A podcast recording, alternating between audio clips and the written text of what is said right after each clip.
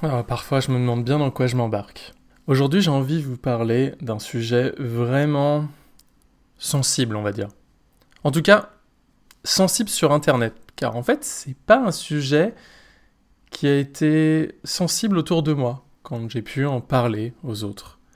Ce sujet, c'est la différenciation entre l'artiste et son œuvre.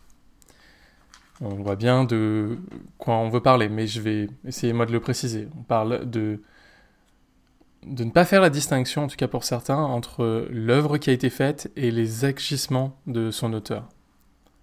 Par exemple, ça va être euh, les frasques de Polanski, par exemple, frasques judiciaires, et de ses œuvres, qui deviennent des œuvres euh, euh, un peu interdites ou, ou, qui ne devraient pas être vues.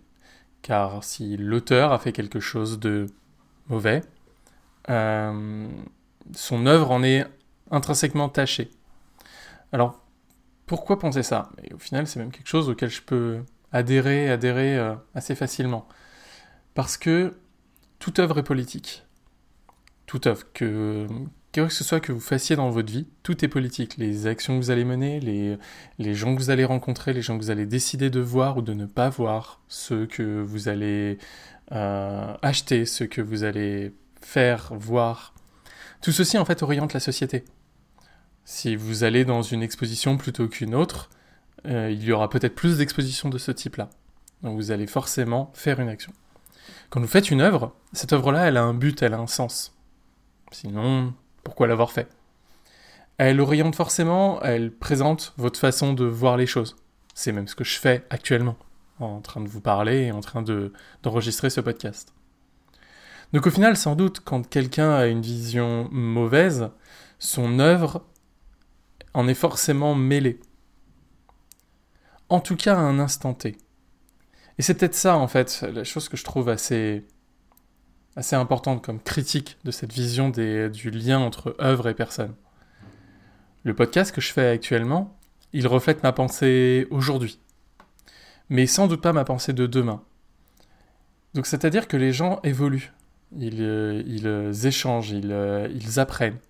Une œuvre, elle, reste figée dans le temps. C'est un instantané. Un instantané de la pensée. Et même en plus, une œuvre peut être créée et ne reflète pas exactement la pensée de quelqu'un. Sans doute là, le podcast que je vous fais n'a pas tout ce que je voulais, je voulais donner.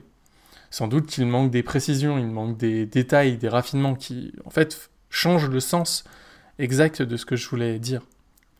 Une œuvre est donc pas exactement le reflet d'une personne. On ne peut pas lier personne et œuvre. En plus, il ne faut pas oublier que les œuvres ne sont rarement personnelles. Ce podcast que je fais l'est. Mais quand on est dans le cas d'un film, un film a des producteurs, il a des scénaristes, il a des acteurs. Et en fait, il y a beaucoup de monde à l'intérieur de, ce, euh, euh, de la réalisation d'une œuvre. Et donc au final, mêler complètement ces deux choses-là est quelque chose que je trouve assez étrange. Vous avez le droit de ne pas aimer une œuvre. Vous avez même le devoir, à mon avis, de le dire. De dire qu'une œuvre n'est pas bonne, qu'une œuvre a des idées nauséabondes. En revanche, interdire une œuvre n'a pas de sens. Cette œuvre, si elle est mauvaise, restera juste dans les tréfonds de l'histoire. En plus, une œuvre est importante d'être euh, vue comme un instant de l'histoire. La question s'est reposée par exemple quand il y a eu la réédition de Mein Kampf. Sujet on ne peut plus problématique la plupart du temps. Est-ce que quand on lit Mein Kampf, on adhère à Mein Kampf? Bah, en fait, elle est là la question également. Je peux aller voir un film avec lequel je ne suis pas d'accord. Je peux aller manifester à côté de gens pour lesquels je ne suis pas totalement d'accord. Le problème, c'est peut-être cet amalgame qu'on fait. Et en fait, ça rebondit avec l'épisode d'avant sur le communautarisme. Vous n'êtes pas les gens avec qui vous, euh, que vous fréquentez. Vous n'êtes pas les œuvres que vous regardez. Et les autres sont pareils. Ce n'est pas parce qu'ils ont vu une œuvre, peut-être même qu'ils peuvent l'aimer, pour son côté esthétique, ou pour des émotions qui, euh, que eux seuls peuvent, euh, peuvent ressentir, qu'ils sont d'accord avec toute l'œuvre et d'accord avec la personne qui le font. C'est pour ça que, pour moi, ce débat de lien œuvre-personne qui le fait est, très problématique parce que cela sous-entendrait que une personne reste et restera toujours le même que quand il a fait l'œuvre, qu'il n'y a pas de rédemption possible, pas de dialogue possible pour le faire changer. Et en plus, cela voudrait dire que euh, les, on adhère totalement à une œuvre qu'on voit et que on va tout de suite avoir toutes les émotions que, que la personne a voulu mettre dedans. C'est tout l'inverse de l'art.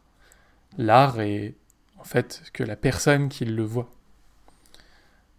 C'est pour ça que ce sujet-là, je voulais en parler brièvement, pour vous donner ces, ces visions. Et, euh, et vous rappeler donc de faire attention au discours tout fait et de faire attention un peu à cette pensée qui pourrait vous éloigner des autres et les voir comme des personnes ignobles très facilement sans aller chercher vraiment ce que eux vont ressentir par rapport aux œuvres.